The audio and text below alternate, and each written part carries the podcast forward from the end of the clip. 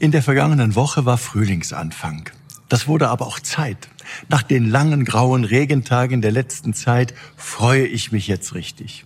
Wer sich nur ein wenig in der Natur umschaut, der kann überall die Boten des Frühlings entdecken. Die Tage, die sind jetzt wieder länger. Es wird spürbar wärmer und am frühen Morgen weckt mich das laute Frühlingsgezwitschere der Vögel. Ich genieße diesen Neustart der Natur nach der dunklen Winterzeit. Jeder Frühling, der erinnert mich daran, dass Gott der Schöpfer des Himmels und der Erde ist und es gut mit uns Menschen meint und auch uns immer wieder den Neuanfang ermöglicht. Unser Alltag mag uns bisweilen trostlos erscheinen, weil Ängste, Sorgen und Nöte unsere Tage dunkel, lang und schwer machen.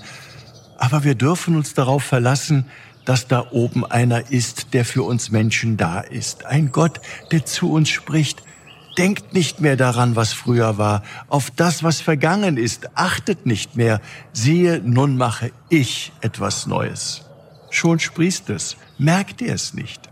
Diese mutmachenden Worte finden sich beim Propheten Jesaja. Auch wenn sie weit über 2000 Jahre alt sind, Gottes Zuspruch gilt damals wie heute.